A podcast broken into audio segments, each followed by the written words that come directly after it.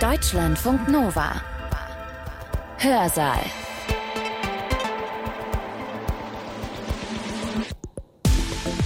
Mit Katja Weber. Willkommen. Heute geht es bei uns um die Geschichte eines Unternehmens, ohne dass die deutsche Hauptstadt alt aussähe, die Berliner Stadtreinigung, kurz BSR.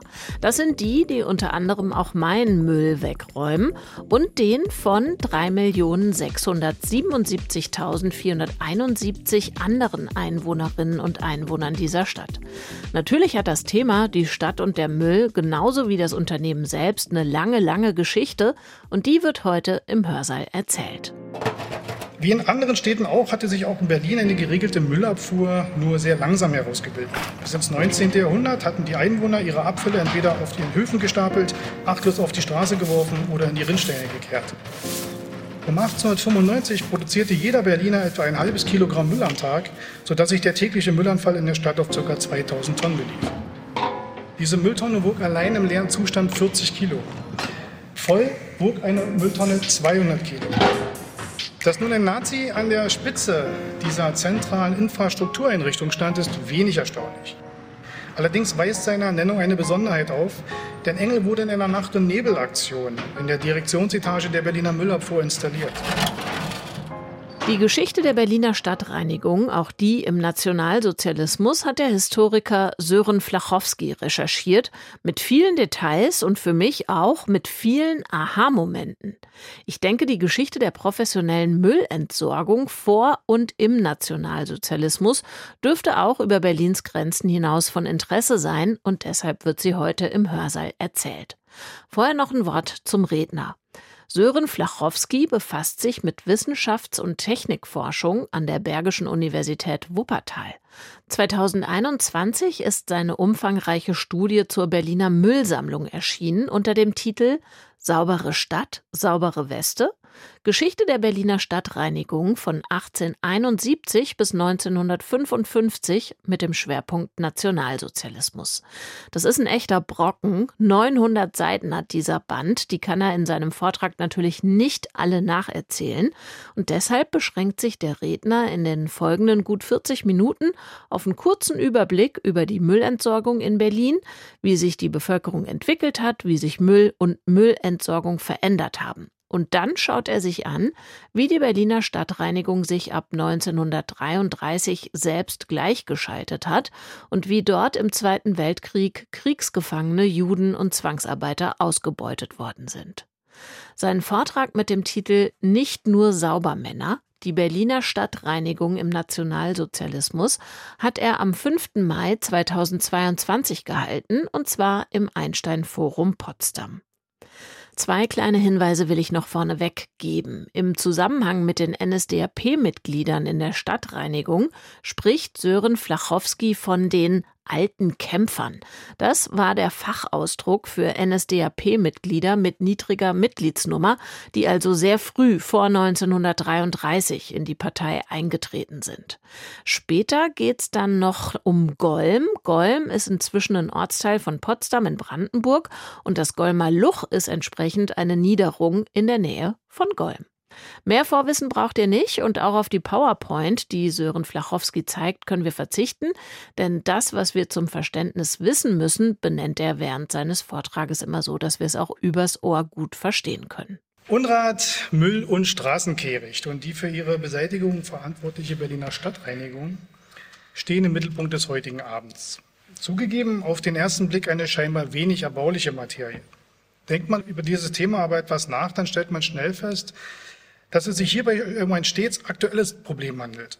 Da menschliche Gesellschaften permanent Abfälle erzeugen und seit jeher bemüht sind, diese geordnet zu sammeln und aus den urbanen Ballungsgebieten zu schaffen, hängt das Thema immer auch eng mit den jeweils vorherrschenden wirtschaftlichen, kulturellen und gesellschaftspolitischen Kontexten zusammen.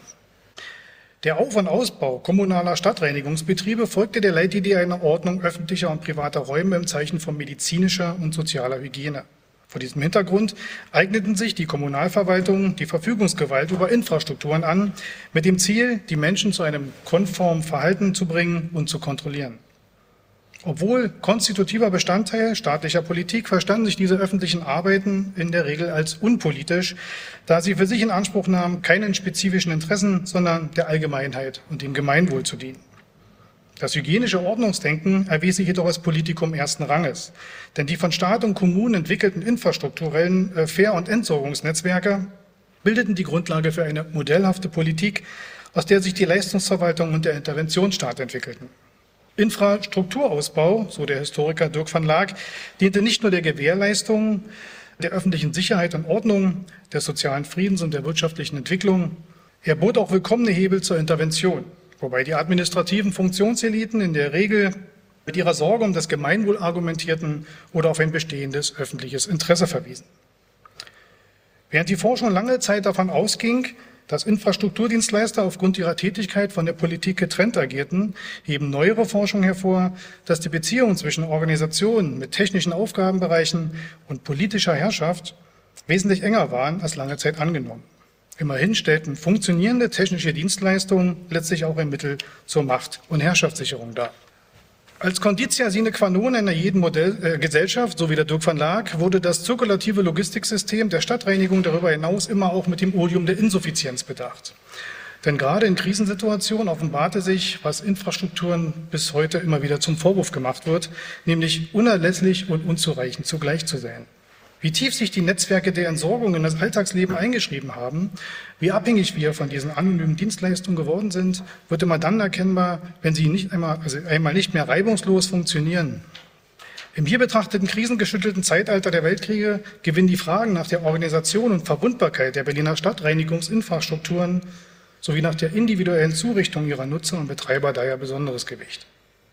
Hinzu kommt, dass die von der Kommune Berlin entwickelten Entsorgungspraktiken wiederholt für Konfliktpotenzial sorgten, da das Brandenburger Umland zum Müllschlucker der unaufhörlich wachsenden Metropole degradiert wurde.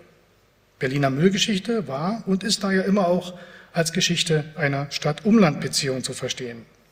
Am Beispiel Berlins lassen sich zudem grundlegende Paradigmata im Verhältnis zum Müll ableiten, die zum Teil auch von den jeweils herrschenden gesellschaftspolitischen Rahmenbedingungen diktiert wurden. Die in normalen Zeiten dominante Form der Müllbeseitigung bestand darin, alles, was im urbanen Metabolismus übrig blieb und als lästige, wertlose Materie betrachtet wurde, zu entsorgen, also wegzuschaffen oder zu vernichten. Dagegen kam es vor allem in Krisen- und Mangelzeiten zu einer Aufwertung des Mülls, der nun eine wertvolle Ressource zur Verlängerung der knappen nationalen Rohstoffdecke, ja selbst zur Verbesserung der Nahrungsmittelversorgung der Bevölkerung darstellte.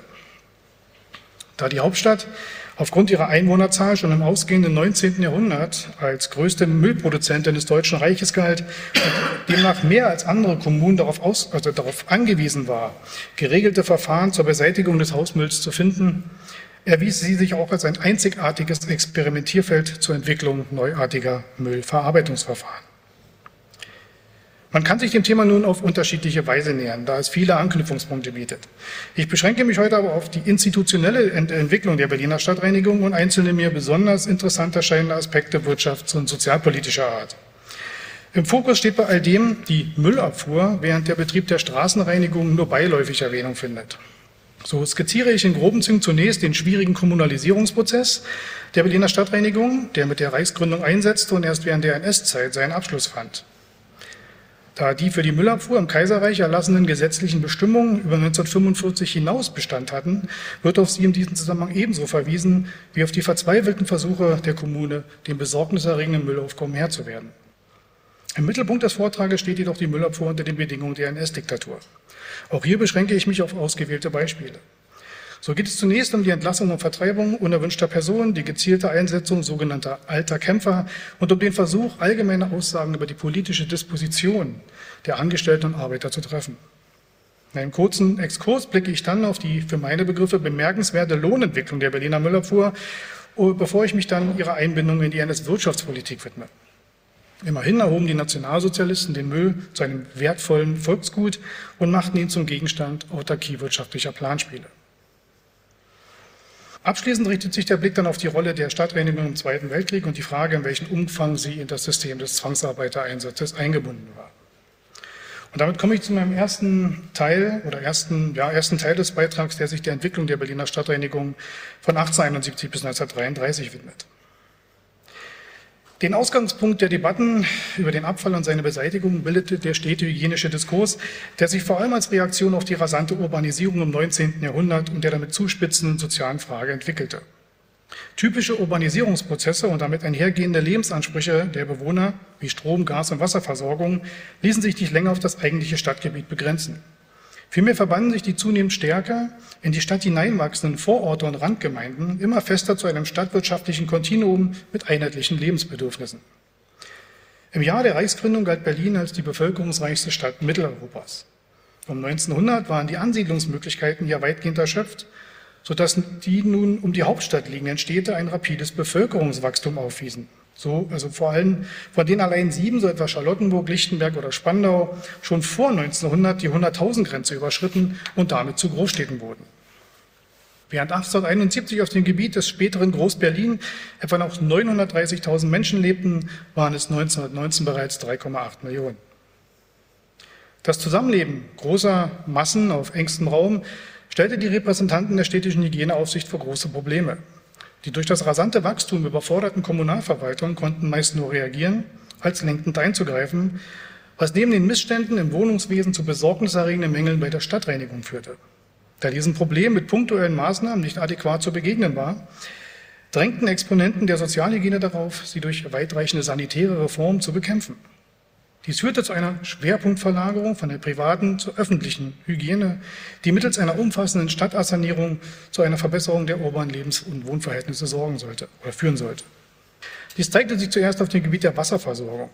Mit der Errichtung von Wasserwerken und dem Bau eines geschlossenen Systems von Wasserversorgung, Kanalisation und biologischer Abwasserreinigung erhielt Berlin das damals modernste Stadtentwässerungssystem, dem am Ende des 19. Jahrhunderts fast alle Berliner Wohnungen angeschlossen waren.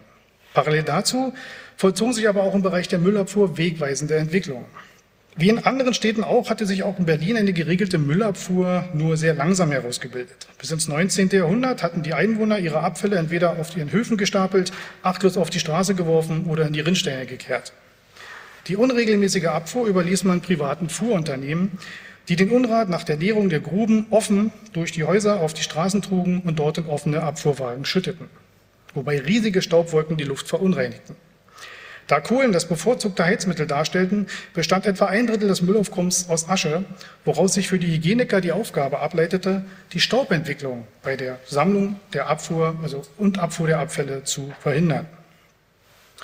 Darüber hinaus ließen das rapide Bevölkerungswachstum Berlins und damit einhergehende Ausdehnung des städtischen Siedlungsraums die Müllmenge dramatisch ansteigen.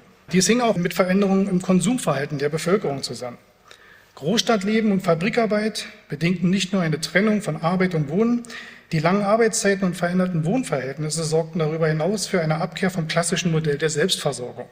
Die beklemmende Enge der Mietskasernen machte die Haltung von Haustieren ebenso unmöglich wie die Anlegung von Gärten und die Vorratshaltung von Lebensmitteln. Daraus ergaben sich veränderte Ansprüche an die Nahrungsmittel, die nun preiswert, lange haltbar und schnell zuzubereiten sein mussten. Dies wiederum förderte die Massenproduktion von Fertigerzeugnissen, die in Papiertüten, Einweggläsern und Konservendosen angeboten wurden. Diese neuartigen Verpackungsmaterialien veränderten den Hausmüll nicht nur in quantitativer, sondern vor allem auch in qualitativer Hinsicht. Denn der Anteil an anorganischen Stoffen nahm nun deutlich zu. Um 1895 produzierte jeder Berliner etwa ein halbes Kilogramm Müll am Tag, sodass sich der tägliche Müllanfall in der Stadt auf ca. 2000 Tonnen belief. Die Beseitigung dieses Mülls war bis dahin Sache der Bürger. Das Wachsen des Berliner Unrats hat aber zur Folge, dass seine Entsorgung nun Gegenstand öffentlicher Debatten wurde und auch die abfuhrhygienischen Auflagen unterworfen wurden. Im Zuge des 1893 erlassenen preußischen Kommunalabgabengesetzes wurden die Städte ermächtigt, von ihren Bürgern Gebühren für Straßenreinigung und Müllabfuhr zu erheben. Diese Abgaben versetzten sie in die Lage, eigene Reinigungsbetriebe einzurichten. Polizeiverordnungen schrieben den Bürgern nun einen Benutzungszwang für die neuen Betriebe vor. Für Berlins Müllabfuhr hatten diese kommunale Einflussnahme einschneidende Folgen. So legte eine Anfang 1895 erlassene Polizeiverordnung fest, dass Abfälle fortan nur noch in völlig undurchlässigen, geschlossenen Behältern transportiert werden durften. Zudem mussten die bis dahin offenen Müllabfuhrwagen nun ebenfalls geschlossen sein, um eine staub- und geruchsfreie Abfuhr zu gewährleisten. Um das nochmal deutlich zu machen, Sie sehen hier ein Beispiel für so einen offenen, typischen offenen Müllwagen. man kann sich natürlich vorstellen, wenn da eine Mülltonne umgestürzt wird und reingekippt wird, was das für eine Auswirkung hat, wenn man eben bedenkt, dass, die, dass, der, dass der Müll, wie in der Tabelle unten in der letzten Zeile zu sehen, fast zur Hälfte aus Asche und Kohle besteht und Staub. Das hat eben dann zur Folge, dass ein neues System in Berlin eingeführt wird. Ich gehe jetzt auf die Technik überhaupt nicht ein. Ich zeige Ihnen das bloß, weil es für mich wichtig ist, weil dieses Berliner System Staubschutz war eben fast ein halbes Jahrhundert lang in Berlin im Einsatz. Bis Mitte der 50er Jahre haben diese Müllabfuhrwagen das städtische Berliner Bild geprägt. Und bei dieser Chance oder Gelegenheit möchte ich gleich, und deswegen auch, auch die beiden anderen Bilder, auf die schwere, körperlich schwere Arbeit dieser Müllmänner verweisen, denn dieses neue System Staubschutz hat eben zur Folge, dass auch eine neuartige Mülltonne eingeführt wurde, die genau in diesen Auskippmechanismus hineinpasste. Diese Mülltonne wog allein im leeren Zustand 40 Kilo. Voll wog eine Mülltonne 200 Kilo. Jeden Tag mussten zwei Müllmänner, also es war grundsätzlich eingespannt, 130 solcher Tonnen auf eine Strecke von ungefähr vier Kilometern, also vom Haus zum Wagen und wieder zurück. Das summiert sich sozusagen tragen, was ungefähr am Tag bedeutete 26 Tonnen, 26.000 Kilo in Worten. Also das ist eine unheimlich schwere körperliche Arbeit gewesen und es war dann in der Regel so, dass die Männer nach 10 bis 15 Jahren in der Regel physisch komplett verbraucht waren. Also die Personalakten sind voll mit solchen Dokumenten. Ja, das, also das ist mir wichtig, dass man auch weiß, was hinter dieser Arbeit steckt. Der Hygienediskurs, oder steckte, heute ist es ja ein bisschen anders, der Hygienediskurs erstreckte sich auch auf die Frage der Abfallentsorgung. In Berlin wurden verschiedene Verfahren praktiziert bzw. kontrovers diskutiert. Eine erste lediglich vorübergehende Möglichkeit boten Müllschüttungen im Stadtgebiet selbst, also sogenannte kulturtechnische Arbeiten, die der Gestaltung von Park, Gewerbe, Wohn- und Sportanlagen vorausgingen. Die häufigste und weitaus günstigste Form der Entsorgung stellte zweitens die Mülldeponierung dar, also die klassische Deponie, die man so dann kennt. Seit 1893 war der Betrieb von Deponien allerdings genehmigungspflichtig und gesetzlich geregelt. 1898 untersagte eine Polizeiverordnung das Abladen von Müll innerhalb einer Zone von etwa 30 Kilometern um Berlin herum. Das ist auf diesem Foto dieser Kreis da zu sehen. Das ist sozusagen die sogenannte Bannmeile. Innerhalb dieses Kreises durfte keine Deponie mehr angelegt werden. Und das ist nämlich wichtig, weil ähm, die, die Stadt, also der Magistrat und die Abfuhrunternehmen dann eben dazu übergingen, Grundstücke im Brandenburger Umland aufzukaufen, um neue Deponien anlegen zu können. Dies stieß auf zum Teil erheblichen Widerstand der betroffenen Gemeinden, denn es zeigte sich immer wieder, dass einer relativ hohen Verordnungsdichte innerhalb des Bannkreises eine laxe Deponiekontrolle außerhalb des Bannkreises gegenüberstand, was für die betroffenen Gemeinden oft negative Folgen hatte. Ich habe daher noch ein Beispiel dafür. Die dritte Variante der Müllbeseitigung markierte das Verfahren der landwirtschaftlichen Verwertung, bei dem Gemüse oder Futterpflanzen auf sogenannten Müllfeldern angebaut wurden. Welche Dimension diese Form der Müllverwertung annehmen konnte, zeigte sich im Fall von Arthur Schurich, der ab 1907 auf von ihm gepachteten Domänen bei Nauen, also im Havelland, die meisten werden es kennen, im großen Maßstab Gemüse aus Berliner Müll züchtete. Seine Versuche waren so erfolgreich, dass Schurich 1930 als der größte Gemüselieferant Deutschlands und durch die Verarbeitung von 100.000 Tonnen Müll im Jahr sogar als der größte wirtschaftliche Müllverbraucher Europas galt. Ein viertes Verfahren markierte die Müllsortierung zur Rückgewinnung bzw. Wiederverwertung von Rohstoffen, für die vor allem das von 1907 bis 1917 äh, durchgeführte Charlottenburger Dreiteilungssystem stand, das den Hausmüll in Küchenabfälle, Asche und Kehricht sowie gewerblich verwertbare Abfälle wie Lumpen, Glas, Holz oder Metalle fraktionierte. Fünftens schließlich setzte man in Deutschland auf die in den 1870er Jahren in England entwickelte thermisch-energetischen Verfahren, also die sogenannte Müllverbrennung, große Hoffnung, die sich jedoch aufgrund der spezifischen Zusammensetzung des Berliner Mülls für die Hauptstadt als Fehlschlag erwiesen.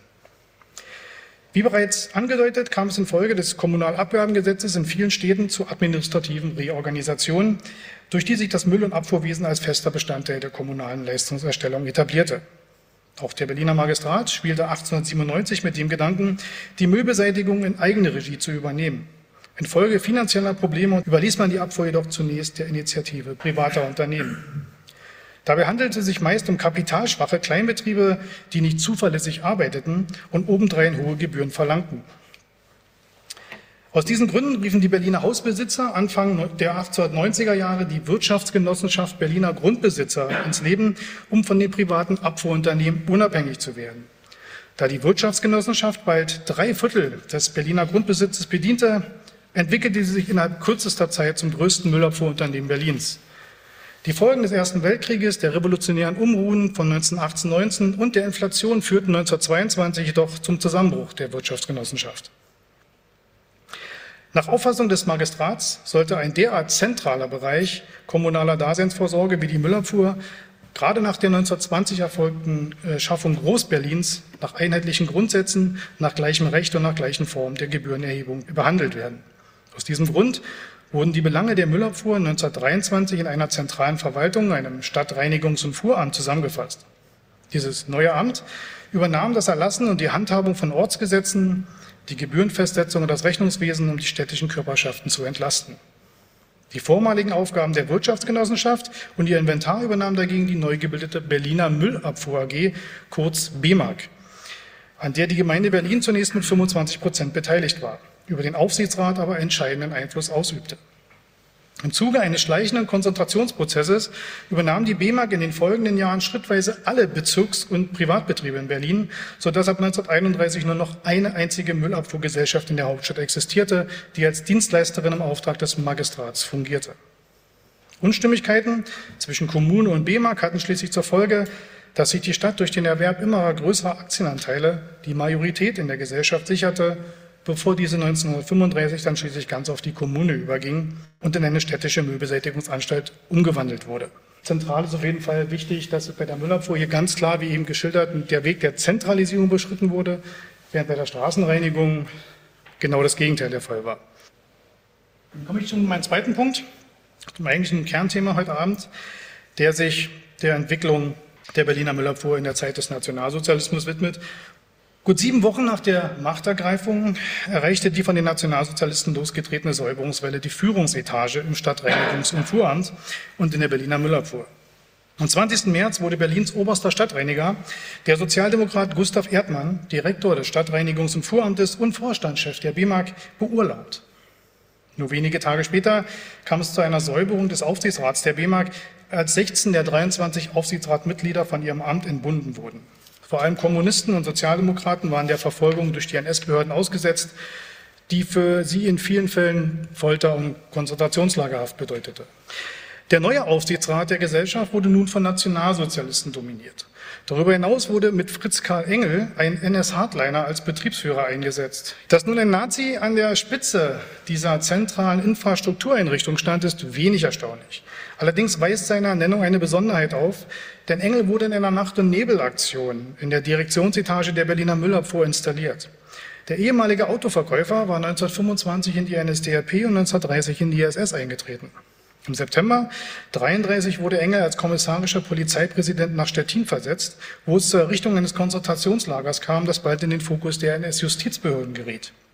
Denn hier war es nicht nur zu Festnahmen ohne richterliche Anordnung und systematischer Gewaltanwendung gekommen, es war zudem ein Erpressungssystem eingerichtet worden, in dem gezielt wohlhabende Bürger inhaftiert und nur gegen Lösegeld freigelassen wurden. Nachdem sich einflussreiche Politiker darüber bei Göring beschwert hatten, wurde ein Verfahren gegen die Verantwortlichen eingeleitet, das mit Verurteilungen zu langjährigen Haftstrafen endete. Der verantwortliche Engel jedoch wurde aus der Schusslinie gebracht und mit dem Direktorat bei der Berliner Müller vorbetraut, wobei sich vor allem der Reichsführer SS Heinrich Himmler für ihn einsetzte. Um seine Führungsschwäche zu kompensieren, umgab sich Engel mit eng Vertrauten, die er ebenfalls aus der SS rekrutierte und mit einflussreichen Posten innerhalb der Müllabfuhr versah. Gleichzeitig stützte sich Engel auf alte, aus der Zeit vor 1933 bestehende Netzwerke, die um seinen ehemaligen SS-Vorgesetzten und inzwischen zum Chef der preußischen Polizei ernannten Kota Lüge äh, innerhalb der Müllabfuhr entstanden waren. Die allzu starke Fokussierung auf die Person des Sozialdemokraten Gustav Erdmann, der zusammen mit dem verantwortlichen Stadtrat Ernst Reuter maßgeblichen Einfluss auf die Geschicke der Berliner Stadtreinigung während der, in der Weimarer Republik äh, ausübte, hat in der historischen Forschung zu der Auffassung geführt, dass der Betrieb der Berliner Müllabfuhr unter sozialdemokratischer Kontrolle gestanden habe. Dem steht jedoch der Befund entgegen, dass im Vorstand und in der Verwaltungsspitze der B-Mark schon vor 1933 Deutschnationale und Nationalsozialisten dominierten. Während beispielsweise B-Markt-Direktor Kurt Letto zum Umfeld der DNVP, also der Deutschen Nationalen Volkspartei, gehörte, sorgten sein Stellvertreter Friedrich Wilhelm Krüger und der Abteilungsleiter Kurt Lüge dafür, dass ihnen nahestehende NS-Gesinnungsgenossen schon vor der Machtergreifung in der Berliner Müllabfuhr unterkamen. Da Krüger und Lüge nach dem 30. Januar 1933 schnell in einflussreiche Schlüsselpositionen der NS-Nomenklatur einrückten, nutzen sie die für den NS-Staat typischen personalisierten Herrschaftsstrukturen nun konsequent, um alten Kämpfern der Hitlerbewegung Arbeitsplätze innerhalb der Stadtreinigung zu verschaffen. Dabei wurden sie von der rechten Hand des neuen Staatskommissars für Berlin Ludwig Steg unterstützt, der seit 1926 in der Verwaltung des Stadtreinigungs- und Fuhramtes gearbeitet und seitdem mit der Lüge eng verkehrt hatte. Durch diese Ämterpatronage kamen schließlich zahlreiche Nationalsozialisten in der Berliner Müllabfuhr unter. So gehörten allein 74 Prozent der in den anderthalb Jahren nach der Machtergreifung neu in die B-Mark eingetretenen Angestellten zur Gruppe der alten Kämpfer. Während die Verwaltung der Müllabfuhr unter ihren Angestellten also einen hohen Anteil an NSDAP-Mitgliedern aufwies, hielt sich der Anteil der Parteimitglieder unter den Müllarbeitern allerdings in Grenzen. Das belegt eine statistische Erhebung, die ich auf Grundlage eines Aktenfundes im Berliner Landesarchiv durchgeführt habe.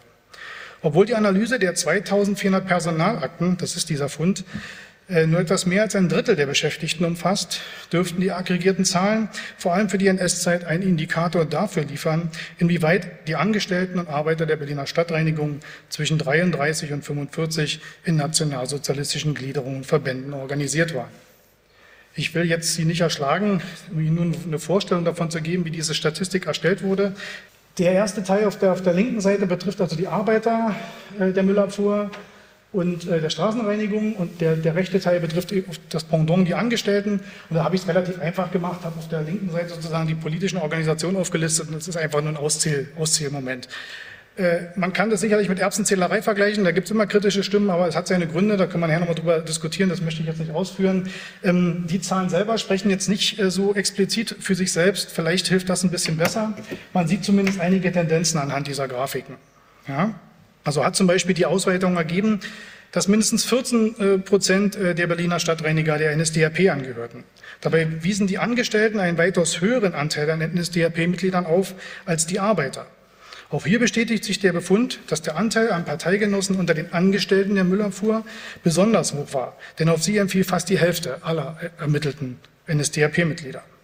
Ähnliche Entwicklungen ergaben sich auch im Hinblick auf die Mitgliedschaften in den der NSDAP angeschlossenen Verbände. Auch hier wird deutlich, dass unter den Angestellten ein weit höherer Organisationsgrad bestand als bei den Arbeitern, was darauf schließen lässt, dass die Bereitschaft, sich NS-Organisationen anzuschließen, innerhalb der Verwaltung der Berliner Stadtreinigung weitaus stärker ausgeprägt war als unter den Arbeitern. Demgegenüber scheint es unter Berlins Stadtreinigern weit mehr Anhänger linker Verbände gegeben zu haben. So machte die Auswertung deutlich, dass etwa ein Fünftel aller erfassten Stadtreiniger bis 33 gewerkschaftlich organisiert war wobei die Arbeiter einen höheren Organisationsgrad aufwiesen als die Angestellten. Es entsteht darüber hinaus der Eindruck, dass sich unter den Arbeitern der Berliner Stadtreinigung bis 1933 offenbar überproportional viele Anhänger der Kommunisten befanden.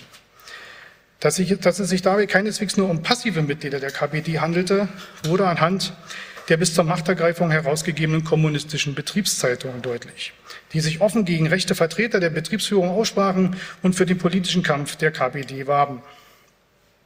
Wie Betriebsführer Engel mit Blick auf die von den Nationalsozialisten durchgeführten Säuberungen in der Müllabfuhr ausführte, habe die Mehrzahl der Belegschaft angeblich zum äußersten linken Flügel der marxistischen Gewerkschaften gehört.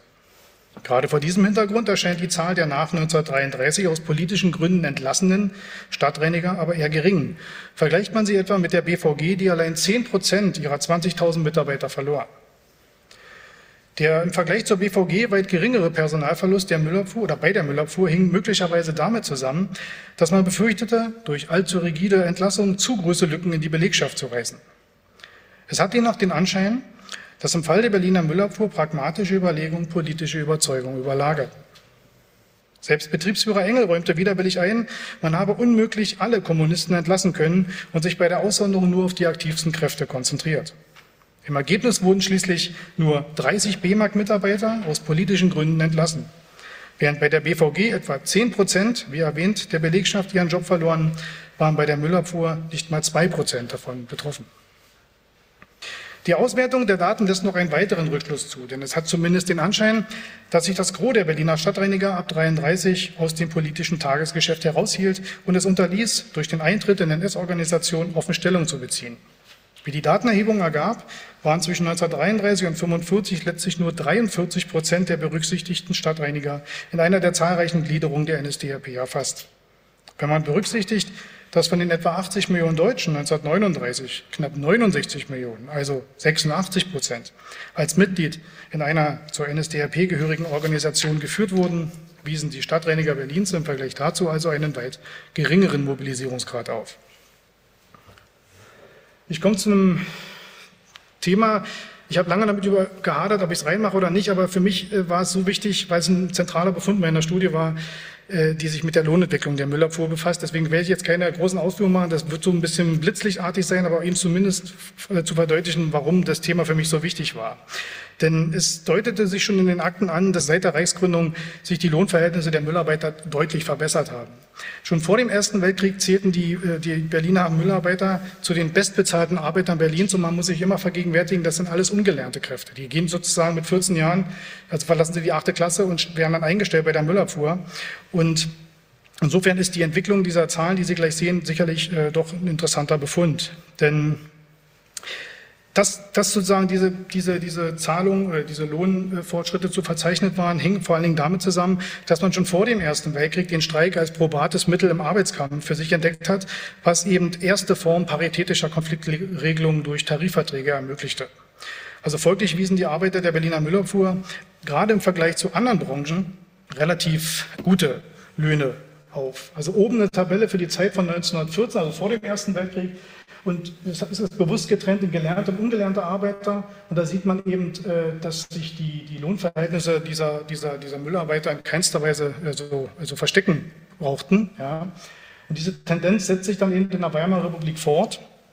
Denn die revolutionären Unruhen von 1918, 19 hatten eben zur Folge, dass die Müllarbeiter ihren Arbeitskampf ebenfalls forcierten und erfolgreich auf weitere Lohnerhöhungen und Verbesserungen ihrer Arbeitsbedingungen drängten. Also das beste Beispiel war der Müllarbeiterstreik, wo, die, wo für mehrere Monate die Müllabfuhr brach lag, ist die Stadt im Müll ertrunken. Das ist natürlich ein Druckmittel, was man, könnte man sich heute gar nicht ausmalen. Ja. Der gewerkschaftlichen Organisation, gerade vor dem Hintergrund dieser Streiks, äh, gelang es eben auch, ihre Lohnforderungen gegenüber der 1922 gegründeten B-Mark durchzusetzen, sodass die Müllarbeiter dort über weit bessere Löhne verfügten als die städtischen Kämmereiarbeiter im Zeitlohn. Die hohen Müllarbeiterlöhne stießen allerdings auf Kritik, denn gerade städtische Stellen klagten wiederholt über diese außerordentliche Lohnentwicklung. Und auch die Nationalsozialisten strebten danach, die Bezüge der Müllarbeiter an die städtische Besoldungsordnung anzupassen. Aber selbst nachdem 1938 eine allgemeine Tarifordnung für alle Beschäftigten im öffentlichen Dienst eingeführt wurde, kam es bei der Müllabfuhr zu einer Ausnahmeregelung, also einer besonderen Dienstordnung, welche am bis dahin gewährten Lohn festhielt. Diese Sonderlohnregelung unterstrich die tarifliche Ausnahmestellung, welche die Müllkutscher unter Berlins Kämmereiarbeitern besaßen. Und das sollen die letzten beiden Tabellen nochmal vergegenwärtigen. Ähm, wichtig hier, also oben geht es um die Wochenlöhne von Müllarbeitern. Links grün äh, der Grundlohn oder das Gesamtbrutto bei der Müllabfuhr, in der Mitte rot markiert äh, bei der Stadt. Und entscheidend ist die allerletzte Zeile, da sieht man sozusagen die Lohndiskrepanzen, die teilweise 40 bis 50 Prozent betragen haben. Und dasselbe unten nochmal beim Gesamtverdienst von, von Angestellten bei der Müllabfuhr. Da habe ich jetzt einfach mal den Gesamtverdienst nach 26 Dienstjahren zusammengerechnet. Links Müll, rechts Stadt und hinten die Diskrepanz. Und das sind Zahlen, die für sich sprechen. Und man muss heute, um sozusagen auf den Wert von heute zu kommen, bin ich der Meinung, muss man hinten einfach nur eine Null ranhängen. Dann hat man die Zahlen von heute, also im Vergleich, da hat man eine Vorstellung. Also entschuldigen Sie, aber das war mir wichtig, denn das ist ein Lohn, also ein Job oder ein Feld, auf das man immer sehr despektierlich herabschaut, aber die Löhne sprechen eine eigene Sprache. Und damit komme ich zum äh, weiteren Punkt oder zum nächsten Punkt, der sich der Rolle der Müllabfuhr äh, im Rahmen der NS-Wirtschaftspolitik widmet. Schon während des Ersten Weltkrieges war die Berliner Müllabfuhr in die verzweifelten Versuche involviert, sämtliche Rohstoffreserven für die kriegs- und rüstungsrelevanten Basisindustrien sicherzustellen. Im Nationalsozialismus erreichte das in erster Linie dahinter stehende Streben nach Autarkie eine bis dahin also nicht, nicht gekannte Ausmaße. Denn vor dem Hintergrund der Erfahrung des Ersten Weltkrieges wurde die Müllverwertung durch Intervention des Staates nun Teil der Wirtschaftspolitik und gezielt in die Aufrüstungspläne des NS-Regimes eingebunden. Im Mittelpunkt standen dabei drei Verfahren, also die wurden in Berlin praktiziert. Die erste im NS-Staat besonders geförderte Form der Müllverwertung erstreckte sich auf die Redistribution von Altstoffen. Hierhinter stand das Paradigma des Stoffkreislaufs, also das Ziel, bislang ungenutzte Altmaterialien und Abfallstoffe wieder in den Produktionsprozess zurückzuführen. Das Prinzip des Recyclings wurde für jedermann zur nationalen Pflicht erhoben und sollte zur Verlängerung der knappen Rohstoffdecke Deutschlands beitragen. Das zweite Verfahren zur nutzbringenden Verwertung des Mülls bildete das von der nationalsozialistischen Volkswohlfahrt aufgebaute Ernährungshilfswerk, das sich die landesweite Sammlung und Verwertung von Küchenabfällen für eine groß angelegte Schweinemast zur Aufgabe machte. Auch dieses Programm war nicht neu und griff auf Vorbilder aus dem Ersten Weltkrieg zurück.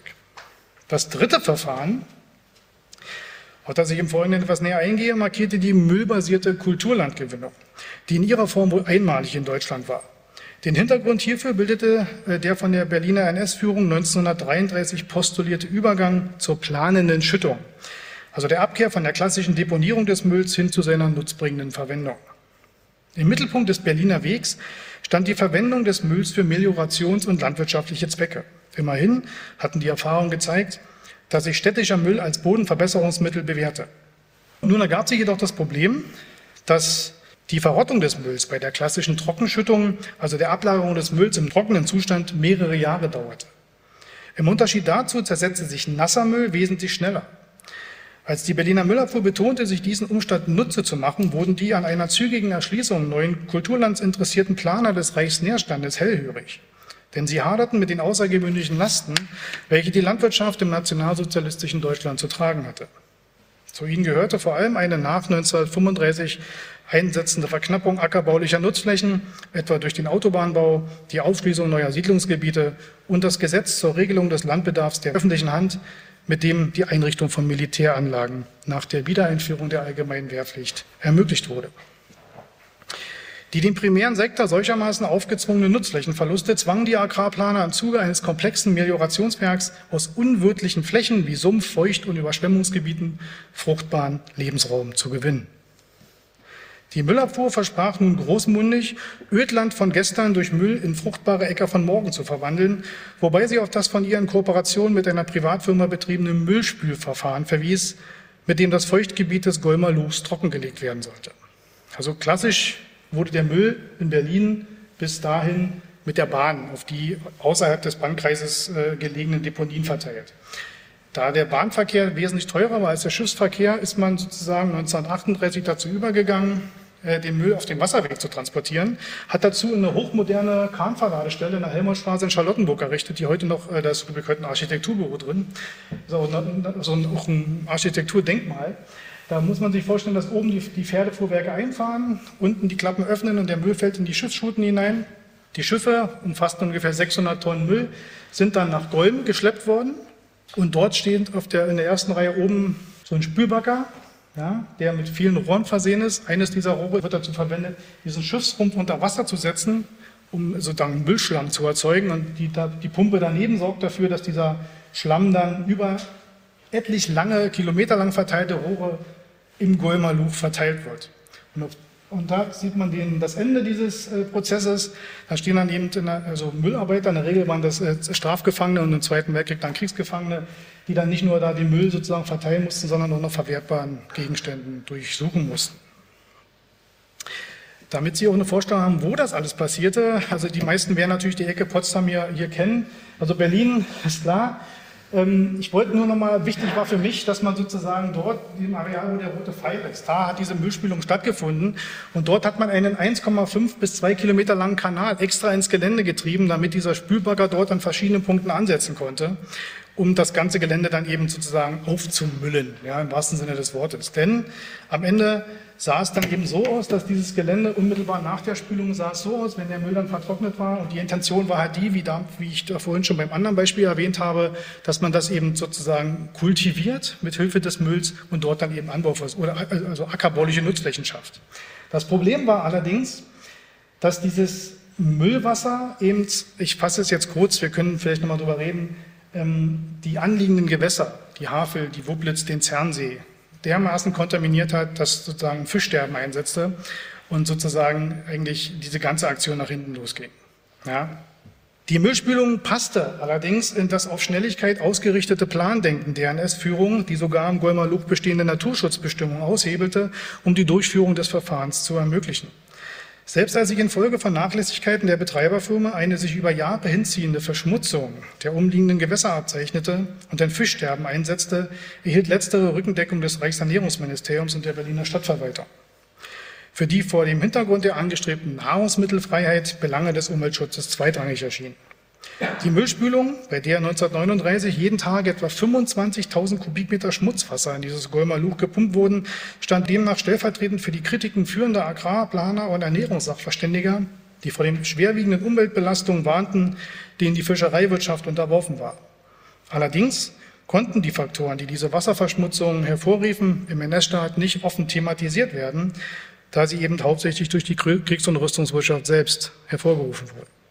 Und damit komme ich zum letzten Punkt, der sich der Problematik des Zwangsarbeitereinsatzes bei der Müllabfuhr widmet. Obwohl die Müllabfuhr und die Straßenreinigung 1939 zu Wehrwirtschaftsbetrieben ernannt wurden, mussten sie bereits in den ersten Monaten des Zweiten Weltkriegs einen Großteil ihrer Kräfte an das Militär oder besondere Bedarfsstellen abgeben. Wie schon im Ersten Weltkrieg blieben meist alte, recht oft verbrauchte Kräfte an der Heimatfront zurück, die kaum in der Lage waren, die kriegsbedingt gestiegenen Abfuhr- und Reinigungsleistungen zu bewältigen. Hinzu kam, dass die Berliner Stadtverwaltung 1939 von der bis dahin geltenden Regelarbeitszeit von acht Stunden am Tag abwich und sich die wöchentliche Arbeitszeit im Krieg auf bis zu 57 Stunden erhöhte. Als sich der Traum vom kurzen Krieg zerschlug und die personellen Verluste der Wehrmacht dramatische Ausnahme annahmen, wurde der NS-Führung die Notwendigkeit einer umfassenden Mobilisierung aller verfügbaren Ressourcen bewusst. Da es immer schwerer wurde, die in den kriegs- und rüstungsrelevanten Wirtschaftssektoren entstandenen Personallücken zu schließen, stützte sich die deutsche Wirtschaft nun verstärkt auf ausländische Arbeitskräfte, die millionenfach aus ihren Heimatländern verschleppt, zu Arbeitsverträgen genötigt oder unter Vortäuschung falscher Tatsachen nach Deutschland gelockt wurden. Zur Gruppe der Zwangsarbeiter zählten Kriegsgefangene, zivile Arbeitskräfte und KZ-Häftlinge. Schon seit 1938 wurden zudem Juden als Zwangsarbeiter eingesetzt. Es gab schließlich kaum einen Wirtschaftszweig, in dem Zwangsarbeiter nicht zum Einsatz gelangten. Müllabfuhr und Straßenreinigung bildeten hier keine Ausnahme. Vor allem bei der Müllabfuhr nahm die Zahl der zum Einsatz gelangten Zwangsarbeiter mit fortschreitender Dauer des Krieges permanent zu, sodass 1944 weit mehr als die Hälfte der hier beschäftigten Arbeiter nicht deutscher Herkunft war. Im letzten Kriegsjahr waren etwa 1000 Zwangsarbeiter, also Zivilarbeiter und Juden, bei der Müllabfuhr beschäftigt, zu denen schätzungsweise noch 500 Kriegsgefangene kamen. Während bei der Müllabfuhr anfangs vor allem Polen und Belgier die Hauptkontingente unter den Zwangsarbeiter stellten, bildeten ab 1944 Zivilarbeiter aus den besetzten sowjetischen Gebieten die mit Abstand größte Gruppe unter den Fremdarbeitern. Dagegen wurden von der Straßenreinigung in den sechs Innenbezirken äh, ca. 400 Zwangsarbeiter eingesetzt, die zum größten Teil aus Polen und der Ukraine kamen. Aus den heute unvollständig überlieferten Aufzeichnungen der 14 Außenbezirke geht hervor, dass dort ebenfalls hunderte Kriegsgefangene, Juden und ausländische Zivilarbeiter in der Straßenreinigung zum Einsatz gelangten. Der im ersten Kriegswinter forcierte Judeneinsatz war zunächst als vorübergehende Maßnahme gedacht. Der akute Kräftemangel veranlasste die Stadt jedoch, den Einsatz arbeitsfähiger Juden auch über längere Zeit hinweg zuzulassen.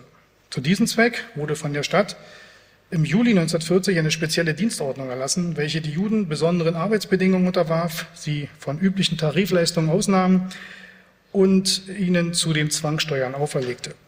In den meisten Fällen folgte dem Zwangseinsatz von Juden in der Straßenreinigung die Deportation, was aber von den Verantwortlichen der Stadtreinigung, des Magistrats und der Bezirksverwaltung in der Regel als unvermeidliche Begleiterscheinung hingenommen wurde um Ihnen sozusagen diesen ganzen äh, Teil oder äh, der Zwangsarbeit noch mal kurz zu veranschaulichen, habe ich jetzt abschließend jetzt ich noch mal drei Folien vorbereitet. Also hier zum, die haben Sie sich sicher schon angeguckt. Also wichtig ist hier der blaue Balken deutet eben an die Tendenz, dass deutsche Arbeiter eben äh, verstärkt zur, Front eingezogen werden. Als Ausgleich steigt natürlich dann die Zahl der, der Zwangsarbeiter, also der, der ausländischen Zwangsarbeiter, die zum Schluss dann sozusagen auch über der Zahl der Deutschen liegt. Drüben habe ich schon erwähnt, auf der anderen Seite die Nationalitäten. Ja. Es gab auch Fälle von Gewalt, die jetzt nicht, nicht exorbitant äh, häufig vorkamen, aber sie kamen vor. Also es gab Fälle, wo eben äh, sozusagen physische Gewalt in Form von Schlägen äh, eben auf den Fuhrhöfen, auf den Depots und so weiter vorkam. Es gab eine Richtlinie von oben, die besagte, dass sich die Zwangsarbeiter draußen zu waschen hätten und auch draußen umzuziehen hätten. Und hier habe ich ein Beispiel gefunden aus dem Spruchkammerverfahren gegen den Betriebsführer Engel, der vorhin in dem Kreis da zu sehen war.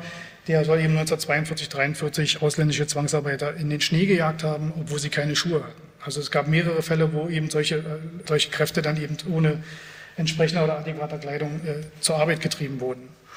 Ähm, andere Fälle, Schicksale ausländischer Zivilarbeiter, also ich habe den, das war ein Zufallsfund, äh, diese Arbeitskarte gefunden von diesem belgischen Arbeiter äh, Pierre Pieters, der so wies es die Akte aus, äh, eben 1944 ums Leben gekommen ist und äh, das ist der Grabstein in Spandau. Ja, den habe ich sozusagen auf dem Friedhof da ausfindig machen können. Und das zeigt sozusagen auch das Schicksal oder die Wertschätzung oder Minderwertschätzung dieser Zwangsarbeiter, Zwangsarbeiter weil ähm, der kam bei einem Luftanfall, äh, Luftangriff ins Leben. Während seine deutschen Kollegen sozusagen in einem Luftschutzbunker saßen, waren die Zwangsarbeiter eben dazu ver, verpflichtet oder wurde untersagt, in die Luftschutzbunker zu gehen. Die mussten also in ihren Baracken, in der Regel Holzbaracken, ausharren. Das Ergebnis war halt, dass er da infolge dieses Luftangriffs ins Leben gekommen ist. Und ein letztes Beispiel hinsichtlich des sogenannten Judeneinsatzes. Hier ein Beispiel aus der Straßenreinigung in Spandau. Ich erwähnte ja schon, dass dieser Judeneinsatz explizit 1938 begann. Ähm, Im Zuge dieser sozusagen der Forcierung der Verfolgung der Juden fing dann aber 1941 gerade in Spandau die, äh, im großen Maßstab der Einsatz an. Ich habe da ungefähr 30, 40 verschiedene jüdische Zwangsarbeiter ausgemacht, deren äh, ja, Leidensweg in der Regel mit der Deportation endete. Und dieser zynische Begriff, der da oben unter, rot unterstrichen ist, Evakuierung nach dem Osten, das ist sozusagen der zynische Begriff für die, für die Deportation, das steht in der Regel auf allen diesen Abmeldeformularen. Ja, also insofern ähm, als Beleg, dass auch die Straßenreinigung sich nicht scheute davor, Zwangsarbeiter einzusetzen. Ich komme zu meinem Fazit.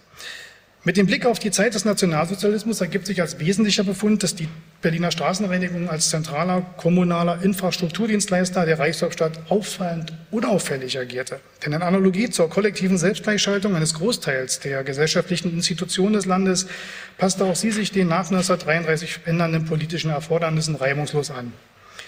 Damit unterschied sie sich nicht von anderen städtischen oder gemischtwirtschaftlichen Betrieben, auch ihre Geschichte ist die eines systemrelevanten, aber weitgehend anonymen Dienstleisters, der mit seinem Fokus auf basale Aufgaben der Daseinsvorsorge auch unter den Bedingungen des NS, der NS-Diktatur weiterhin funktionierte und als Teil der kommunalen Leistungsverwaltung somit dazu beitrug, das Regime zu stabilisieren. Denn trotz ihrer per se systemunabhängigen Gemeinwohlorientierung erwies sich auch die Berliner Stadtreinigung als Verfolgungsinstanz, Agentur sozialer Integration und Ausgrenzung, sich selbst mobilisierender Wirtschaftszweig und lokaler Repräsentant der Diktatur, also als eine Institution, auf die sich das Regime verlassen konnte. In der Gesamtschau der NS-Geschichte von Institutionen, Verbänden und Behörden bildet diese Anpassung aber keine Besonderheit ab. Vielmehr bestätigt die Geschichte der Berliner Stadtreinigung den Befund der durchgängig reibungsarmen Gleichschaltung und Verschmelzung der Institutionen mit dem NS-Herrschafts- und Vernichtungsapparat. Vielen Dank. Der Historiker Sören Flachowski und sein Vortrag Nicht nur Saubermänner. Die Berliner Stadtreinigung im Nationalsozialismus. Er hat ihn am 5. Mai 2022 gehalten, und zwar auf Einladung des Einstein-Forums in Potsdam. Deutschlandfunk Nova. Hörsaal. Flachowski hat gerade auch über die Zwangsarbeiter gesprochen, die für die Berliner Stadtreinigung schuften mussten, die in Berlin gequält worden sind oder bei Luftangriffen gestorben, weil sie keine Luftschutzräume aufsuchen durften. Wenn ihr mehr wissen wollt über ukrainische Zwangsarbeiterinnen und Zwangsarbeiter in Deutschland, dann hätten wir auch dafür einen guten Vortrag im Archiv und zwar den der Osteuropa-Historikerin Marie Grünter über die deutschen Verbrechen in der Ukraine im Zweiten Weltkrieg. Ihr findet diesen und auch raue Mengen anderer Vorträge aus allen möglichen wissenschaftlichen Disziplinen auf deutschlandfunknova.de slash Hörsaal. Beispielsweise auch diesen hier über den Zustand oder auch den Anspruch unserer Demokratie. Die Wählerinnen und Wähler als Kunden und die Politik als Dienstleistungsbetrieb. So wird dann Politik betrachtet. Partizipation ist eine Art Zauberwort auch in der demokratietheoretischen Debatte geworden. Mehr direktdemokratische Elemente, meist nach Schweizer Vorbild, werden empfohlen.